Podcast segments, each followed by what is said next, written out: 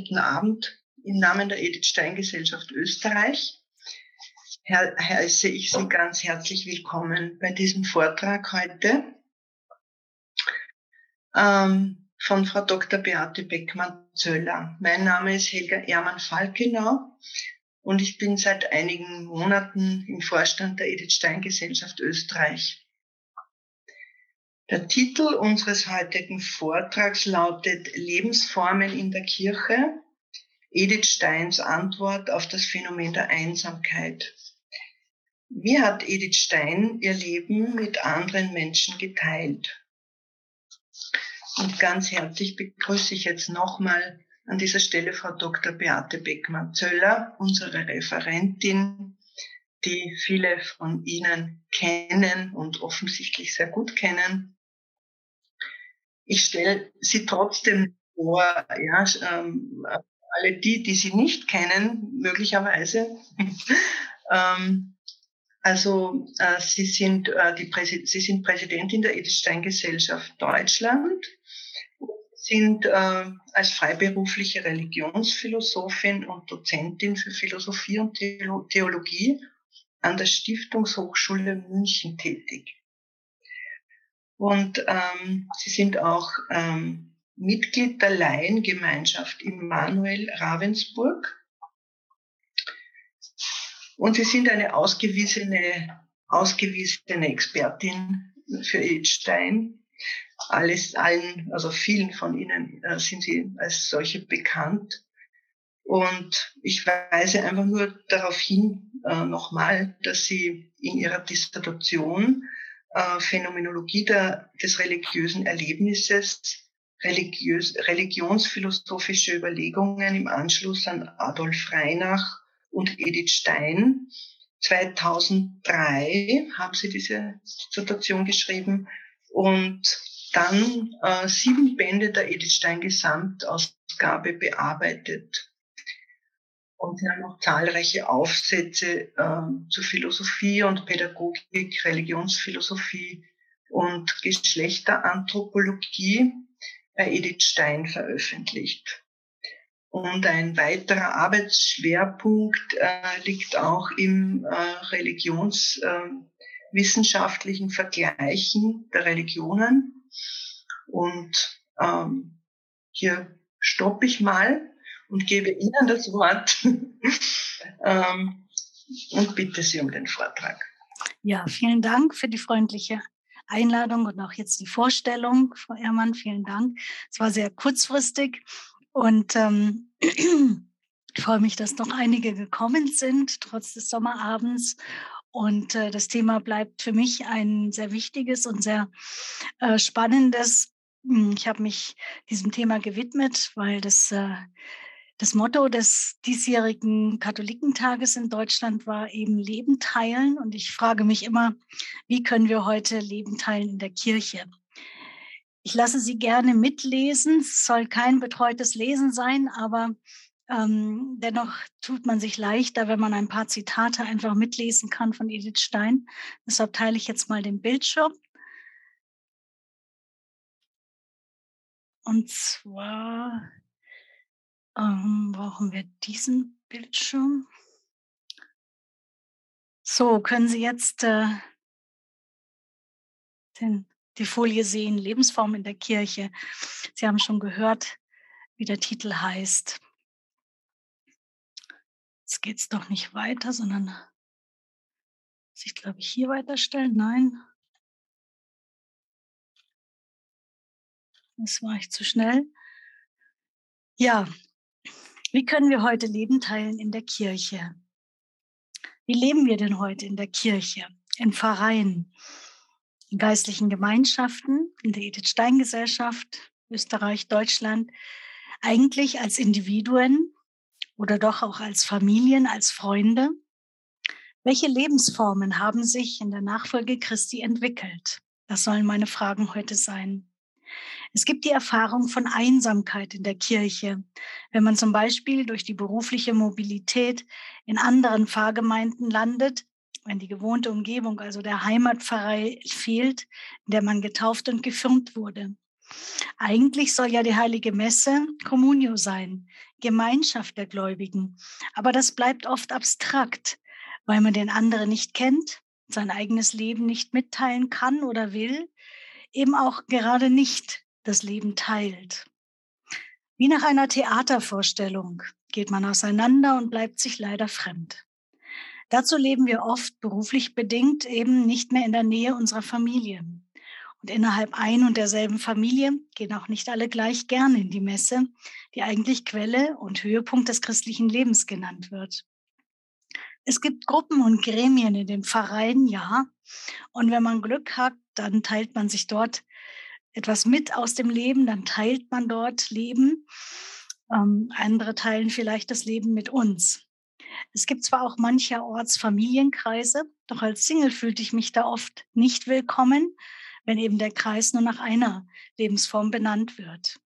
Ich lernte Gott sei Dank im Studium eine Gruppe von Studenten kennen, die sich eben im Gebetskreis trafen. An einer Gemeinschaft, die ge sie gehörten eben zu einer Bewegung. Und äh, dort wurde viel verbindlicher Leben geteilt und es ging christlicher, geistlicher zu, als ich das in meiner Heimatpfarrei in der Jugendgruppe erlebt hatte dort kann ich bis heute eben Leben teilen und am geteilten Leben anderer teilnehmen. Auch meine Familie, jetzt vor allen Dingen Sohn, unser Sohn kann eben auch an dieser ähm, ja, Form des geteilten Lebens ähm, partizipieren und ja, hat da seine Jugendgruppe gefunden. Aber kritisch möchte ich fragen, gibt es Lebens Lebensformen oder Kreise, in denen Menschen willkommen sind, die neu und fremd sind? die nicht schon immer in dieser Pfarrei sind, die aber nach Gott suchen, nach sich selbst suchen, nach ihrer Berufung in diesem Leben und in der Nachfolge Jesu. Welche Lebensformen sind wichtig in der Gestalt von Kirche in der Gegenwart? Welche Antworten gibt es bei Edith Stein, die wir entdecken können auf das Phänomen der Einsamkeit in der Kirche? Welche spirituellen Impulse können wir da von Edith Stein ähm, ja, hören und vielleicht aufgreifen.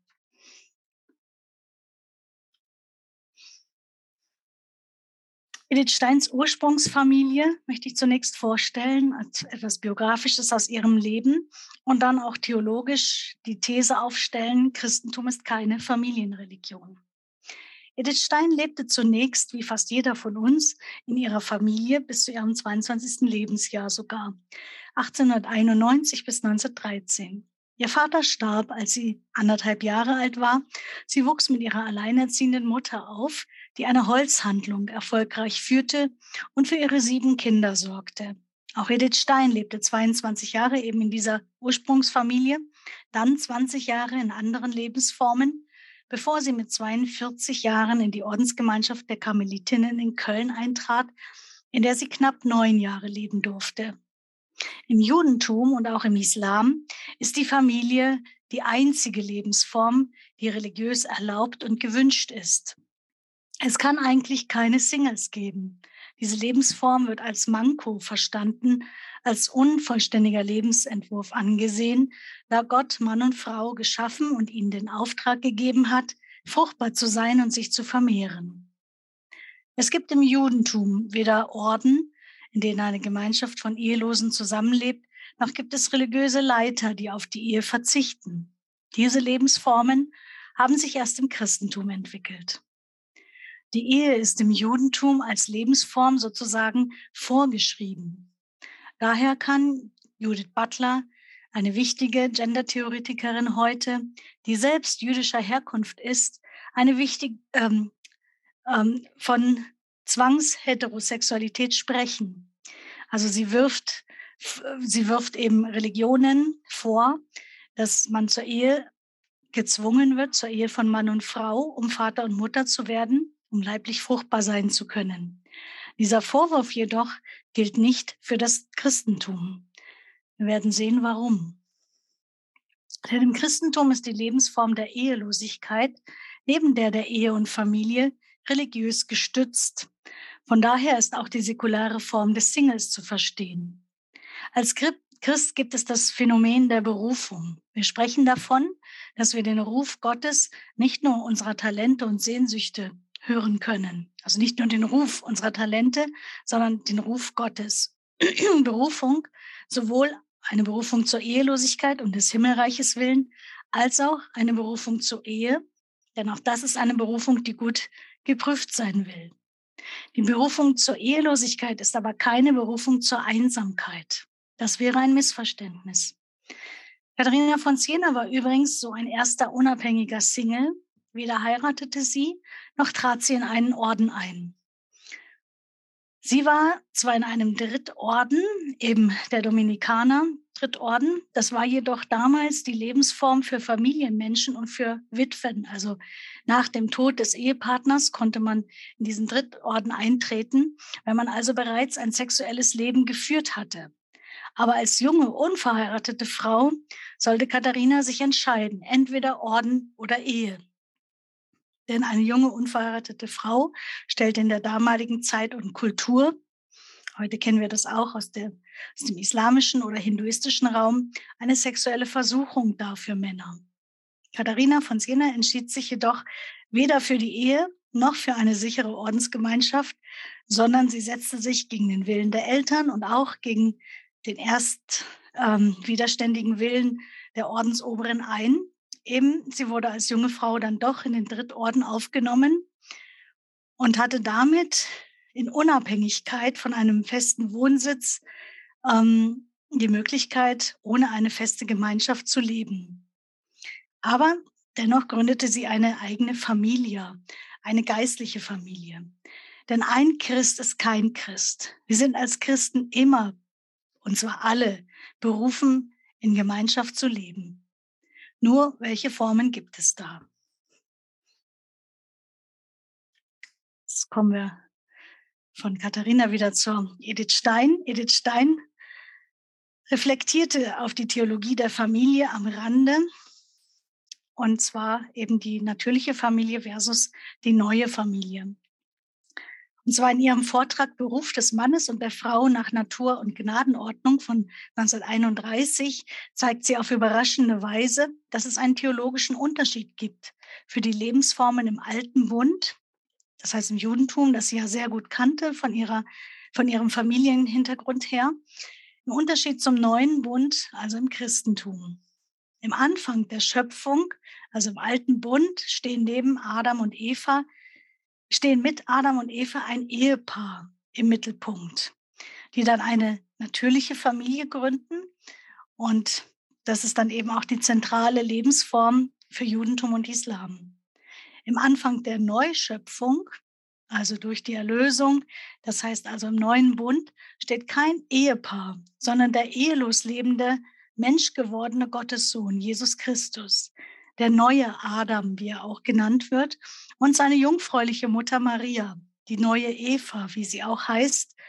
Also kein Ehepaar, sondern jungfräuliche Mutter und ehelos lebender Sohn. Allerdings ist das keine ungesunde Mutter-Sohn-Symbiose, die wir in diesem Paar vorgestellt bekommen, sondern Jesus grenzt sich deutlich, so sagt uns die Schrift, als Sohn von den natürlichen Ansprüchen ab, die wir Mütter so entwickeln. Ich nehme mich da nicht aus. Und die ein sündiger Zug sind. Gemeint ist, dass wir Mütter dazu neigen, keine freilassende Mutterliebe zu entwickeln, sondern eine besitzergreifende Anhänglichkeit, vor allen Dingen eben an unsere Söhne, die das Leben nach der Pubertät für den jungen Mann zu eng macht. Jesus fragt jedoch rhetorisch, wer ist meine Mutter? Wer sind meine Verwandten? Er fragt das in der Situation, als ihn seine natürliche Familie zurück nach Hause holen wollte, also von seiner Berufung ihn sozusagen abziehen wollte. Jesus beantwortet sich dann selbst diese Frage oder beantwortet uns diese Frage. Wer den Willen Gottes tut, der ist mir Mutter, Schwester, Bruder und so weiter. Das bedeutet, Jesus gründete eine neue Familie, eine geistliche Familie, die Kirche.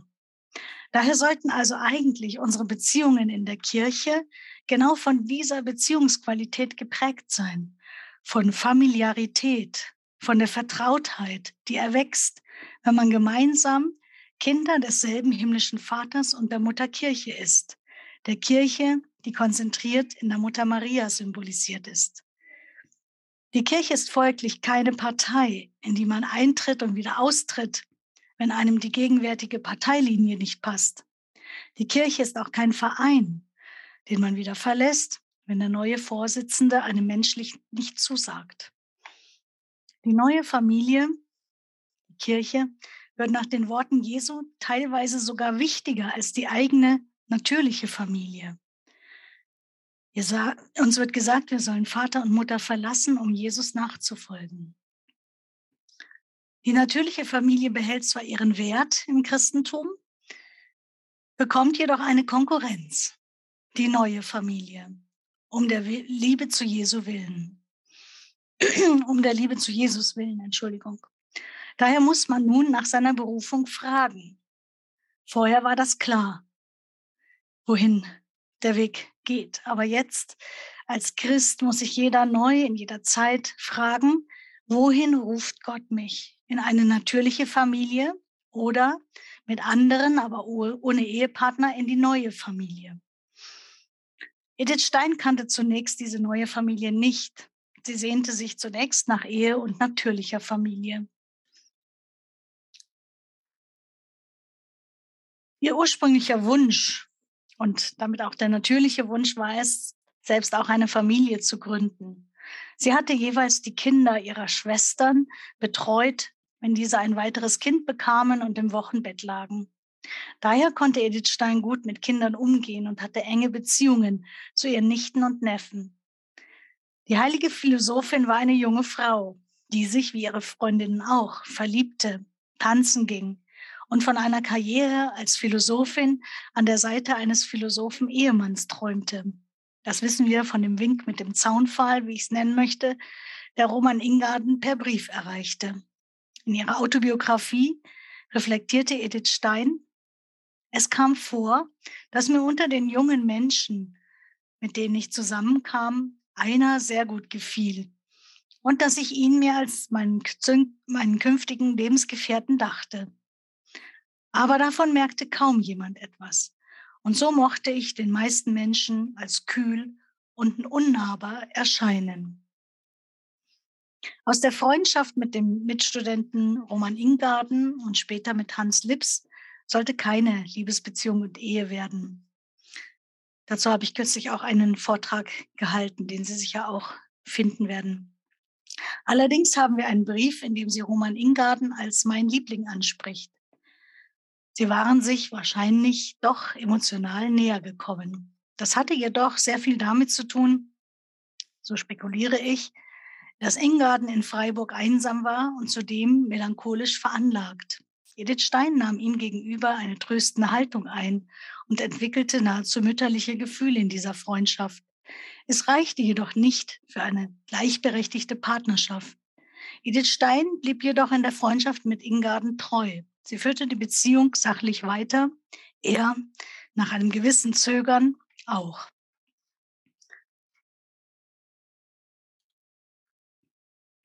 zur Vereinbarkeit von Familie und Beruf. Als Studentin in Breslau von 1911 bis 1913 träumte Edith Stein mit ihren Freundinnen Rose Gutmann, Lili Plateau und mit ihrer Schwester Erna, Entschuldigung, von einer Karriere im Beruf. Zugleich diskutierten sie heftig die Frage, ob sie ihre Berufstätigkeit mit der Lebensform der Ehe und einem Familienleben verbinden könnten. Diese Diskussion ist also nicht erst nach dem Zweiten Weltkrieg oder in den 70er Jahren neu aufgetaucht, sondern wir finden sie schon in den Zehnerjahren des letzten Jahrhunderts. Dazu vermerkte Edith Stein 1933 in ihrer, in ihrer Autobiografie. Erna und die beiden Freundinnen waren sehr im Zweifel, ob man nicht der Ehe wegen den Beruf aufgeben müsse. Ich allein versicherte stets, dass ich um keinen Preis meinen Beruf opfern würde wenn man uns damals die Zukunft vorausgesagt hätte. Die drei anderen heirateten und behielten trotzdem ihren Beruf bei. Erna und Lilly wurden Ärztinnen, Rose wurde Lehrerin für Mathematik und Naturwissenschaften. Ich allein blieb unverheiratet, aber ich allein ging eine Bindung ein, der ich mit Freuden jeden anderen Beruf zum Opfer bringen wollte. Das schrieb Edith Stein 1933, als sie die Bindung an die Karmelgemeinschaft eingegangen war, aber noch nicht wusste, dass sie auch dort weiter wissenschaftlich arbeiten würde. Jedoch von staatlicher Seite an ihren Publikationen gehindert, wegen ihrer jüdischen Herkunft. Als Referentin für Frauenfragen wägt Edith Stein später in ihren Vorträgen ab und äußert sich differenzierter, was die Vereinbarkeit von Beruf und Familie betrifft. Sie erlebte es, dass viele Frauen in der Doppelbelastung nicht zurechtkamen, weil sie doch als Mutter eine andere Bindung zu den Kindern haben als der Vater, eine durch die leibliche Nähe von Schwangerschaft und Stillzeit gewachsene Bindung die wesentlich ist für gesundes, sozusagen artgerechtes Aufwachsen von kleinen Kindern. Es gibt ein Babybuch, was ich sehr interessant finde, das äh, nennt sich einfach artgerecht. Aber sie schlägt sich letztlich auf die Seite der Befürworterinnen der Berufstätigkeit von Frauen. Das sei nämlich eine objektive Notwendigkeit im, im Interesse unseres Volkes wie der ganzen Menschheit. Die Berufe der Sozialarbeiterin, Erzieherin, Lehrerin, Ärztin, aber auch Politikerin. Als Mutter des Volkes sieht Edith Stein als typisch weibliche Berufe, weil darin die geistige Mütterlichkeit von Frauen gefragt ist und weil dieses personenorientierte Mitdenken und Mitfühlen eben lebens- und kulturnotwendig ist.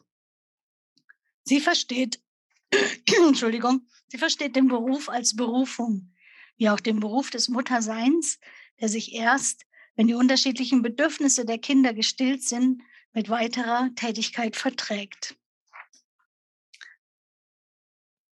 Und zur Ehe als Berufung hier das Ehepaar Reinach, das Edith Stein sehr stark beeinflusst hatte. Die Ehe im christlichen Sinne ist also auch eine Berufung, das heißt, sie ist ein Sakrament. Nicht, weil ich Schmetterlinge im Bauch habe, bin ich zur Ehe berufen, sondern die Liebe von Mann und Frau ist nicht nur, wenn auch vor allem Geschenk, aus dem das Geschenk des neuen Lebens erwächst, sondern die Liebe von Mann und Frau ist darüber hinaus eine lebenslange Aufgabe, eben auch Arbeit und Anstrengung, um dieser Berufung gerecht zu werden, um diese Liebe ein Leben lang zu leben. Grenzenlos Liebe, so hieß ein Eheseminar, was ich letztens mit meinem Mann besucht habe gerade weil Mann und Frau sich einerseits komplementär ergänzen, aber andererseits beide auch an der Verschiedenheit des anderen leiden, ist die Liebe nicht selbstverständlich, eben nicht natürlich, sondern die eheliche Liebe ist eine Aufgabe. es ist eine große Herausforderung, gerade auch das Nicht-Liebenswerte des Ehepartners barmherzig annehmen zu lernen. Immer wieder zu fragen, was ist für dich wichtig? Was würde dir gut tun? Wie kann ich sogar dich höher achten als mich selbst?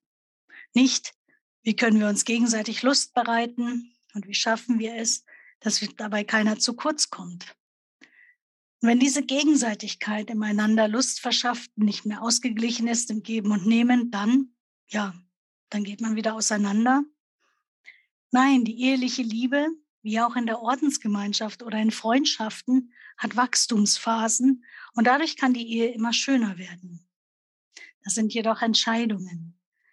Eine Empfehlung, die ich zu Beginn unserer Ehe erhalten habe, ist einen Ehetüv zu machen, und zwar wie fürs Auto alle zwei Jahre eben zu überprüfen vor einem Eheseminar, wie hoch der Liebespegel ist, ob man da nachlegen kann gibt es verschiedene Angebote, die Kana-Woche bei Chemin oder Liebe Leben oder Team F, was auch immer sie in ihrer Umgebung finden.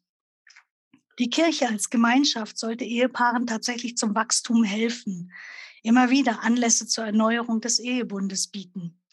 Das Problem ist jedoch, dass man mit zu großer Selbstverständlichkeit davon ausgeht, dass die Kirche, dass die Ehe als Sakrament einfach dadurch funktioniert, dass man zur Kirche gehört und eventuell sonntags in die Messe geht. Es braucht jedoch für eine christliche Ehe sehr viel mehr Unterstützung durch die Gemeinschaft der Kirche, Hilfe in der Kommunikation und die Erinnerung an die Vergebung, eben wenn wir das Sakrament der Beichte neu beleben. Denn das Wichtigste in einer guten Ehe ist immer wieder das einander vergeben und um Vergebung bitten. Das Wichtigste für die Kinder sind jedoch Eltern, die sich als Paar erleben. Nicht nur als Mama und Papa, sondern tatsächlich sich als Paar lieben und immer wieder finden, wenn sie sich verloren haben.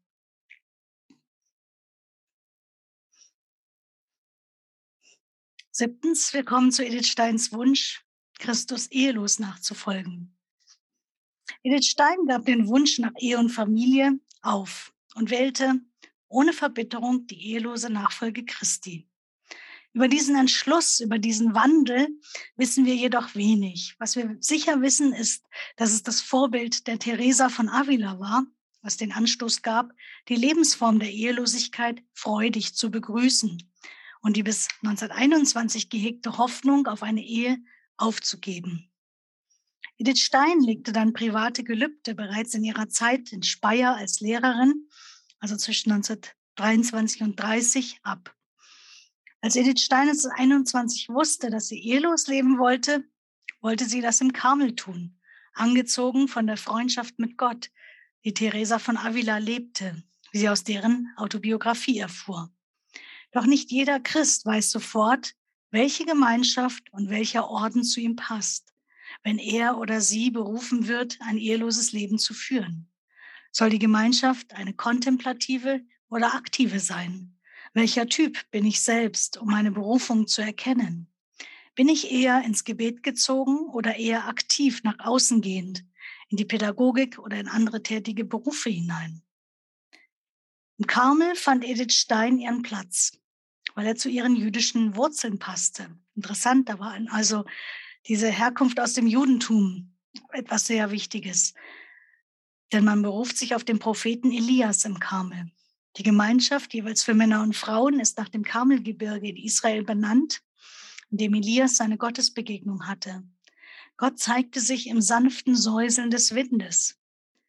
Ein, wie ich finde, deutlicher symbolischer Hinweis auf die Freundschaft mit Gott Vater, der nicht im Befehlston eines Willkürherrschers mit Donnerstimme kommuniziert, also nicht mit Donner, sondern mit dem Säuseln, im Säuseln des Windes.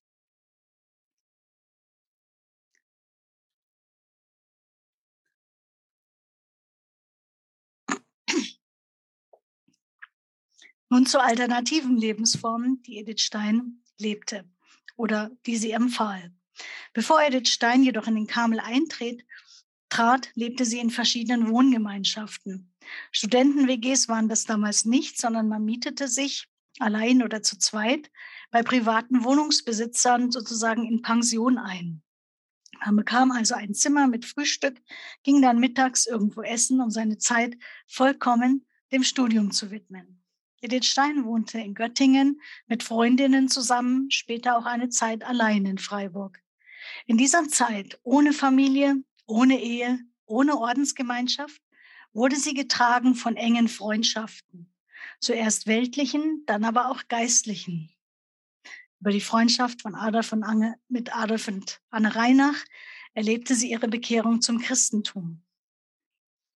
Über die religiöse Bekehrung gab es letztens auch einen Vortrag von mir eben und dem Einfluss, den Adolf Reinach besonders spielte, aber auch seine Frau Anne. In Bergzabern lebte Edith Stein dann mit einem befreundeten Ehepaar, Theodor Konrad und Hedwig Konrad Martius, ihre spätere Taufpatin. Dann lebte sie als Laienchristin bei den Dominikanerinnen in Speyer, in geistlicher Wohngemeinschaft mit diesen Schwestern zusammen, später auch mit Ordensschwestern im Marianum in Münster, bis sie selbst 1933 ins Karmelkloster in Köln eintrat. Sie machte also verschiedene Erfahrungen mit dem gemeinsamen Wohnen und Leben teilen. Edith Stein spricht in ihren Vorträgen auch die Form der Säkularinstitute an, die Lebensform, die ähnlich aufgebaut ist wie ein Orden, jedoch weniger eng strukturiert. Was Edith Stein damals noch nicht kennen konnte, sind neue geistliche Bewegungen, wo zum Beispiel auch Verheiratete mit unverheirateten Menschen gemeinsam leben, also mit bewusst Ehelosen zusammenleben. Auf katholischer Seite gibt es da die Gemeinschaft der Seligpreisungen. Auf evangelischer Seite ist mir die Offensive junger Christen bekannt, wo auch Zölibatäre zusammenleben mit Familien. Und diese Lebensform finde ich besonders ansprechend, denn die zölibatär Lebenden profitieren in diesem in dieser gemeinschaftlichen Lebensform von den Kindern der Eheleute, haben also Kinder mit unbändiger, ansteckender Lebensfreude um sich. Ich habe gerade, komme gerade zurück mit meiner Familie vom Besuch meines Onkels, der Franziskaner in Dortmund ist. Und äh, da habe ich immer erlebt, wie mein alter Onkel, also der schon 80 ist, ähm, sich freut, wenn er an einem Kinderspielplatz vorüberkommt und als Eheloser eben sich freuen kann an dieser ja, ansteckenden Lebensfreude. Zugleich werden in dieser Lebensform Eheleute entlastet, eben von den mithelfenden, zölibatär Liebenden.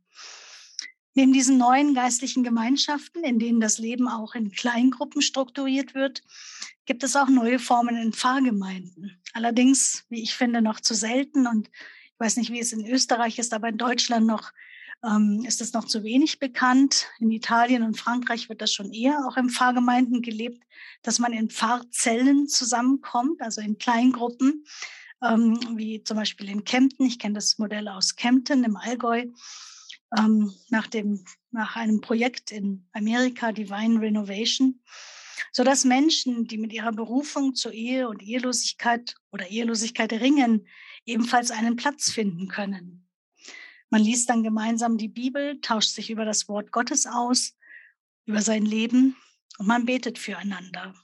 Eine Form, in der tatsächlich Leben geteilt wird. Aber auch das kannte Edith Stein selber noch nicht. Kommen wir zur Lebensform Single wider Willen. Edith Stein kennt dieses Problem, Single wider Willen zu sein. Man würde gern mit einem Partner leben, aber man findet keinen passenden oder wird nicht gefunden. Später als Referentin sprach sie offen darüber. Die schwerste Aufgabe hat sicherlich die Frau, die dauernd unverheiratet bleiben muss, obgleich ihre natürliche Neigung in anderer Richtung geht. Als Single wider Willen ist man in der Gefahr, so Edith Stein, dass man freudlos und verbittert wird oder in unfruchtbaren Träumen und Hoffnungen einen Ersatz dafür für das sucht, was einem die Wirklichkeit versagt.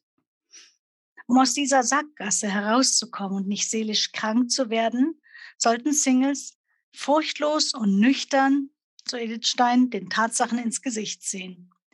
Sie ist ein Willensmensch, die Edith Stein, und spricht davon, einen energischen Schlussstrich unter die Jugendhoffnungen zu ziehen und dann aber nicht den entschwundenen Hoffnungen nachzutrauern.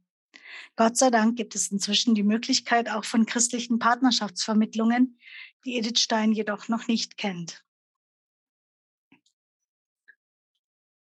Es gibt, so Edith Stein weiter, Frauen, die außerhalb des Klosters und außerhalb der Ehe jedoch einen selbstständigen Beruf ihre Kraft Gottesdienst weihen. Es könnte sein, so Edith Stein, dass die Möglichkeit der Berufung zur gottgeweihten Ehelosigkeit dahinter steht, dass man eben seine volle Kraft in den Beruf hineinhängt. Es gibt die Form, dem jeweiligen Diözesanbischof als geweihte Jungfrau, also als Virgo Consecrata, öffentlich und für immer zu geloben, im Stand der Ehelosigkeit zu bleiben der Bischof spendet dann die Jungfrauenweihe und trifft sich einmal im Jahr mit allen Frauen dieser Lebensform. Ähm, am Wochenende bin ich ähm, auf, einer, auf so einer Zusammenkunft dieser Jungfrauen, geweihten Jungfrauen, ähm, geweihten Ehelosen aus allen Diözesen, die sich ähm, in der Diözese Regensburg treffen, also deutschlandweit. Heute gibt es auch späte Berufungen, zum Beispiel die einer befreundeten Professorin, die Ende 50 ihren Beruf an der Universität aufgab und ins Kloster eintrat. Edith Stein selber zeigt auf, dass man für eine Berufung nicht immer die innere Stimme hören muss, wie sie schreibt, sondern dass manchmal einfach die äußeren Lebensumstände den deutlichen Fingerzeig für den Lebensweg geben dann soll man auch in ihnen Gottes Willen sehen und sich da hineinbegeben. Das kann man, so Edith Stein, aus dann kann man aus dem, was eine Not war, eine Tugend und Gotteskraft machen. Wer das tut, darf mit festem Vertrauen auch auf Gottes Beistand rechnen, um das durchzuführen, was, sich schwer, was an sich schwer erreichbar ist. Diese Berufung sollte aber niemand allein treffen, oder auch nicht mit der eigenen Familie nur besprechen, sondern mit geistlichen Freunden, deiner geistlichen Begleiterin oder einem Beichtvater, die helfen können durch die Gabe der Unterscheidung. Gerade diese Gabe des Heiligen Geistes aus 1 Korinther 12, 8 bis 10 ist für Entscheidungen sehr wichtig. Frauen, die in Berufen stehen, wo auch ihre Mütterlichkeit gefragt ist, so Edith Stein, tun sich doch leichter mit der Ehelosigkeit. Auch sie wird das so erlebt haben als Lehrerin. Gerade als Lehrerin und Erzieherin, sagt sie, kann man treue mütterliche Liebe und Fürsorge weitergeben. Als Singlefrau die Mütterlichkeit eben im Beruf zu leben, birgt jedoch auch eine gewisse Gefahr, eben die Gefahr des Burnout. Edith Stein warnt, dass eine Frau nur so viel geben sollte, wie angebracht ist. Nicht etwas aufdrängen wollen, wofür kein Bedarf ist, nur weil sie es zu vergeben hat. Edith Stein spricht von den unverbrauchten Schätzen, die eine Singlefrau in sich trägt, die sie Kindern geben kann, denen die Elternliebe fehlt. Ebenso den Armen und Hilfsbedürftigen, die man überall findet, wenn man nur die Augen offen hält.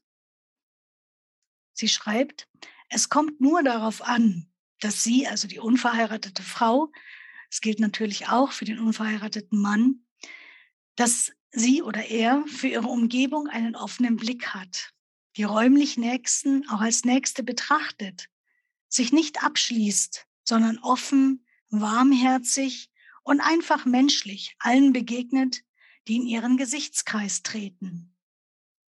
Also die Offenheit nicht zu verlieren, sich nicht zu verschließen, sondern genau die Nächsten auch als Nächste anerkennen und ihnen ja als Mensch begegnen. Nur dann wird sie, so Edith Stein, vor dem Verkümmern ihres Menschseins und ihrer weiblichen Kräfte bewahrt bleiben. Für Edith Stein gibt es nicht nur die natürliche, die leibliche Mutterschaft, sondern auch die übernatürliche Berufung zum Muttersein, implizit natürlich auch zum Vatersein. Sie zu Gotteskindern zu bilden, also die Kinder zu Gotteskindern zu bilden, ihnen zu helfen, dass sie des ewigen Lebens teilhaftig werden. Kinder für den Himmel zu erwecken, das ist echte Mutterschaft, eine geistliche Mutterschaft, die von der leiblichen unabhängig ist. Die schönste, erhabenste und freudenreichste, wenn auch mit nicht geringeren Sorgen, Opfern und Mühen zu erkaufen wie die leibliche Mutterschaft. Also diese geistige Dimension, die nicht nur durch die leibliche Mutterschaft zu erleben ist, sondern für jede Frau, die selbst nicht Mutter ist, eben auch dieses Mutter sein können.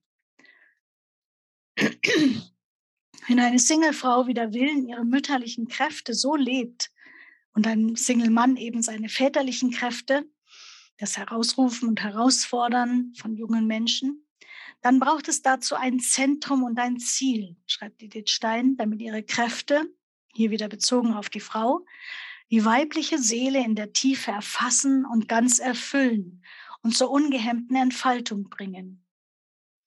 Unter Zentrum versteht Edith Stein, dass diese Singles ihre eigene Seele von Christus erfüllt und befruchtet sein lassen. Sicher nicht zufällig hat Edith Stein hier Verben gewählt, die auf den leiblichen Vorgang des ehelich-sexuellen Einswerdens abgestimmt sind. Die Frau umhüllt den Mann in der Zirklusion, der ihren Unterleib erfüllt. Der Mann gibt seinen Samen in der Penetration, sodass die Samenzelle eine Eizelle befruchten könnte. Diese seelische Erfüllung und Befruchtung, von der Edith Stein hier spricht, kann sich ereignen, wenn man sein Leben Jesus Christus übergibt, wenn man ernst macht mit der gottgeweihten Jungfräulichkeit. Man sollte dann die ausgestreckte Gotteshand ergreifen und sich und von ihr sich leiten lassen, eben als Braut Christi. Edith Stein hebt hervor, dass es ein Ehrentitel ist, eben Sponsor Christi zu sein. Man könne dann der besonderen Fürsorge gewiss sein, die der Herr den, seinem, den seinem Dienst geweihten zuteil werden lässt. Interessanterweise dürfen ja auch die Ordensmänner Braut Christi sein. Also sie müssen sich auch als Gegenüber, als Umworbene von Christus verstehen. Ja, wie kann das aber gehen? Edith Stein spricht davon, im täglichen Leben Raum für das Wirken des Herrn zu schaffen, sich Kraft zu holen durch die Eucharistie aber auch eben durch die Freundschaft mit Gott im Gebet. Sie schreibt, in ständigem Gebetsleben vertraute Freundschaft mit Gott pflegen, bei ihm Rat, Trost und Hilfe suchen, im engen Anschluss an die Liturgie im Kirchenjahr das göttliche Leben mitleben. Dann wird ihre Seele mehr und mehr vom Leben Christi erfüllt und trägt unwillkürlich dieses göttliche Leben zu allen Menschen hin, mit denen sie in Berührung kommt. Dieses Leben so erfüllend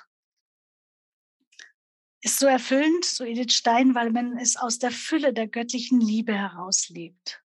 Man muss nichts vermissen, denn solches Leben ist auch nicht arm an Menschenliebe. Wer von Gottes Liebe erfüllt ist, dessen Herz strömt auch über von Liebe zu den Menschen, aber findet, es findet aber auch Liebe in reichstem Maße. In jedem Menschenherzen, auch in dem ganz Gott entfremdeten, ja gerade in ihm, lebt die Sehnsucht nach verstehender, uneigennütziger Liebe. Also Liebe, die nicht Gegenliebe sucht, die nicht nur Lust gibt, um Lust zu bekommen, wo Menschen etwas von dieser uneigennützigen Liebe bekommen, antworten sie meistens mit Dankbarkeit und Gegenliebe. Andererseits verspricht Edith Stein aus ihrer eigenen Erfahrung heraus, in wessen Herz die Liebe Christi wohnt, der spürt auch bei anderen Menschen schnell heraus, wenn sie desselben Geistes voll sind. Hier ihre Freundin Konrad Marz, Hedwig Konrad Martius. Und wo solche Seelen zusammentreffen, da finden sie sich alsbald vereint in der Liebe der echten Gotteskinder. So kann ein Leben in Gemeinschaft mit Gott unmöglich einsam und liebeleer sein. Also leer von Liebe ist nicht möglich, wenn man tatsächlich ein, eine Gottesfreundschaft pflegt. Man kann unmöglich einsam sein, schreibt Edith Stein. Hier kommt sie eben auf das Phänomen der geistlichen Freundschaft zu sprechen. Wirklich erfüllend ist es, wenn man eine Seelenverwandtschaft spürt, weil man denselben Herrn Jesus Christus liebt und aus seiner Liebe heraus lebt. Das schafft Gemeinsamkeit. Aber meine kritische Anfrage heute, wo helfen wir jungen Frauen und jungen Männern noch dabei, in sich hineinzuhören, ob sie eine Berufung zur Ehe oder zur Ehelosigkeit haben? Leben wir es vor? dass ein Leben in Gemeinschaft mit Gott unmöglich einsam und liebeleer ist? Also spüren das die Menschen an uns.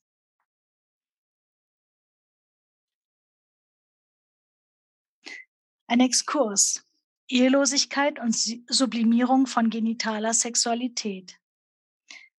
Die Frage, die ich mir selber stelle und mir als äh, langjähriger Single gestellt habe, ich bin ja spät berufen zur Ehe, ähm, kann diese gemeinsame geistliche Freundschaft mit Christus denn gelebte genitale Sexualität ersetzen? Niemand, kein Mensch kann ohne Liebe leben.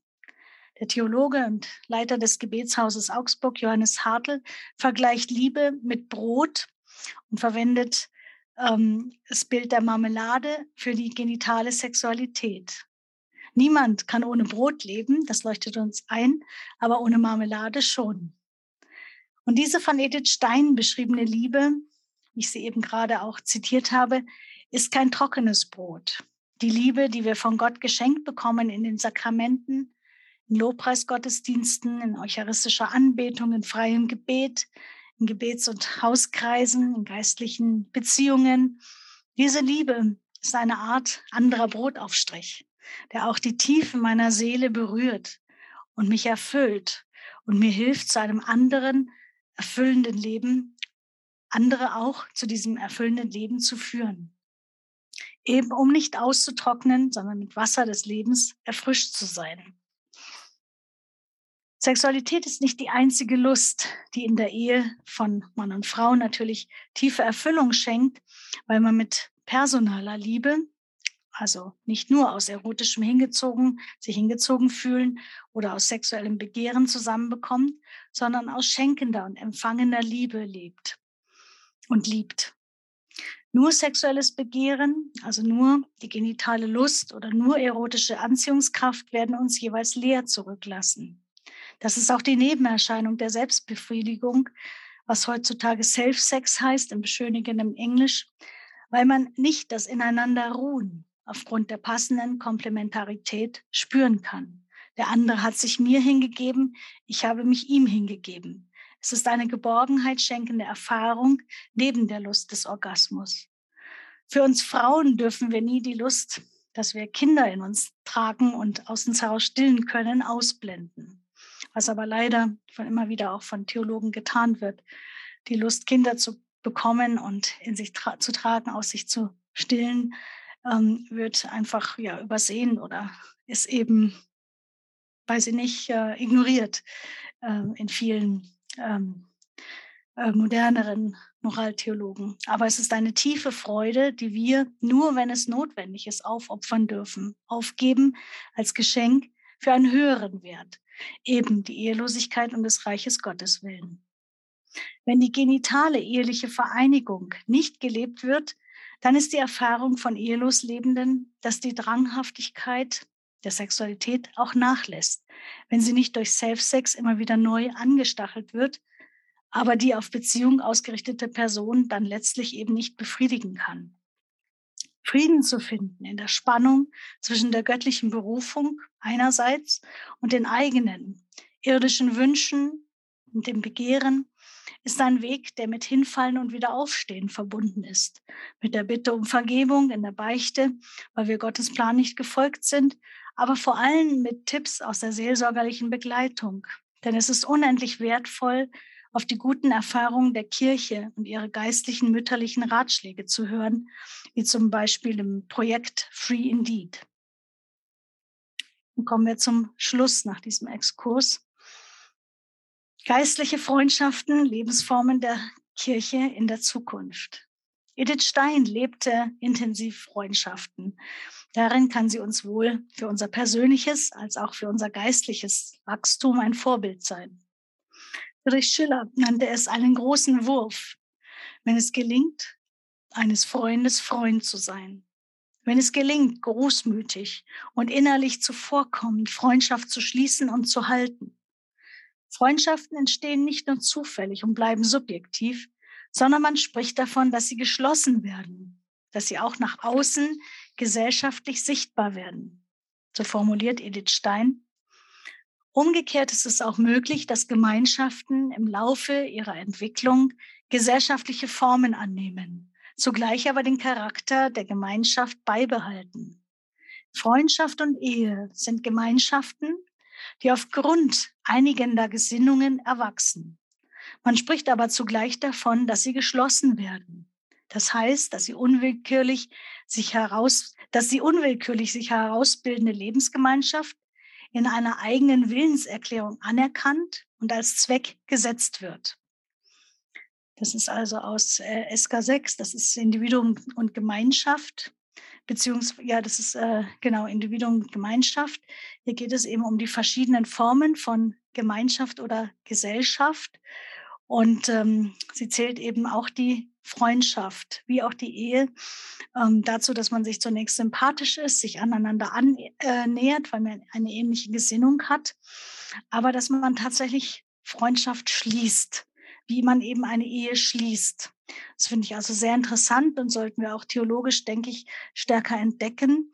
Ähm, demnächst gibt es ja auch die Edith Stein Sommerakademie in Rom, wo geistliche Freundschaft eben im Mittelpunkt steht. Ähm, es ist wirklich eine Lebensform, die, denke ich, für die Zukunft auch noch weiter vertieft und entdeckt werden kann. In der wahren Freundschaft geht es nämlich nicht nur um gemeinsame Möglichkeiten der Selbstverwirklichung, zum Beispiel in gemeinsamen Hobbys oder Interessen wie in der Edith Stein Gesellschaft. Man hat das Interesse an dieser Heiligen, an dieser Philosophin, sondern es geht um die gegenseitige seelische Bereicherung. Darum, dem anderen zu helfen, er selbst zu werden. Bevor man eine Freundschaft schließt, erprobt man den anderen. Und wenn er die Probe besteht und ich ebenfalls die Probe bestanden habe, dann erwählt man den anderen als Freund. Zur geistlichen Freundschaft gehört auch, dass man die Berufung des anderen versteht und unterstützt. Zum Beispiel die Berufung der anderen Mutter zu werden oder des anderen Vater zu werden.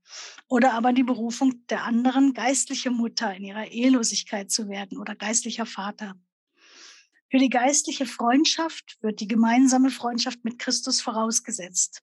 Sie ermöglicht Stabilität und Dauer, Entschuldigung, und in den äh, Dauer in den komplizierten Beziehungsgeflechten in unserem Leben. Jesus selbst hat die Lebensform der Freundschaft seinen Jüngern angepriesen. Hier das Bild aus der Serie The Chosen. In Johannes 15 sagt er, ich nenne euch nicht mehr Knechte, denn der Knecht weiß nicht, was sein Herr tut.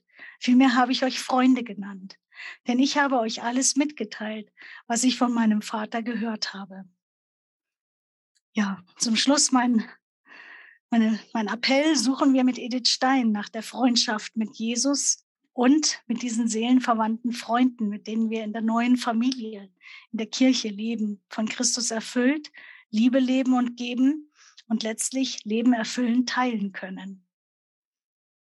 Vielen Dank für Ihre Aufmerksamkeit.